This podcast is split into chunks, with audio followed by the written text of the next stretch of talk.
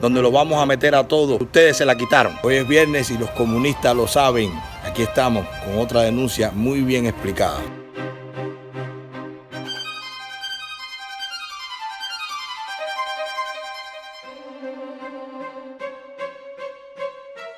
Este video es patrocinado por Manuel Milanés.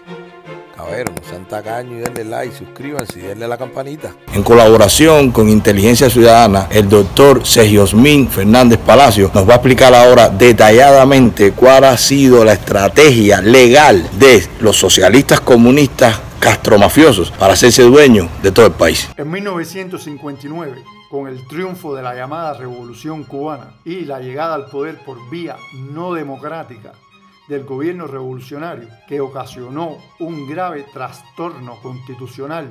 Al dictar la ley fundamental de la República de 7 de febrero de ese año, se materializó otro grave trastorno fue el dramático y drástico cambio en las relaciones de propiedad, tras ser incautada la propiedad privada a través de diferentes procedimientos, a saber, la confiscación, la nacionalización mediante la expropiación forzosa y la intervención estatal. Este último, sin inferir por sí mismo un acto traslativo de dominio, tuvo en algunos casos, el efecto práctico fraudulento de ser una confiscación encubierta, como sucedió en las sociedades mercantiles que formaban parte de la industria de la galera cubana, que, por cierto, hay una inaudita falta de transparencia en relación a ese tremebundo fraude, de lo cual me ocupé en describir y examinar en mi tesis doctoral. Sí, así como se lo explica el doctor Sergio Mil Fernández Palacio,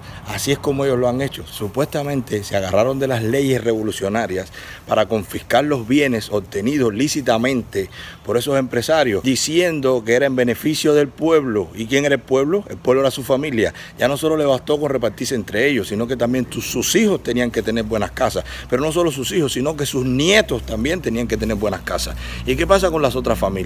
¿Qué pasa con los que no son familia Castro o que los, que no son familia de generales o de comandantes? ¿Qué pasa con ellos? Ellos no merecen tener buena casa. No le estoy pidiendo una mansión para cada cubano, pero sí estoy pidiendo esa equidad que ustedes levantaron las banderas, esa equidad con la que ustedes engañaron a todo el pueblo. Esa ola de incautaciones contra la propiedad privada tuvo lugar en el periodo entre 1959 y 1968, denominado la ofensiva revolucionaria. La propiedad privada desapareció prácticamente de Cuba para dar lugar a la propiedad estatal socialista, convirtiéndose en ese periodo el Estado en propietario y administrador prácticamente exclusivo de todos los bienes de producción y prestación de servicios en la nación. Ahora bien, muchos de aquellos empresarios antes de 1959, quienes tenían gran impacto en la economía nacional basada en la libertad de empresa, sin coartaciones ni represiones del Estado,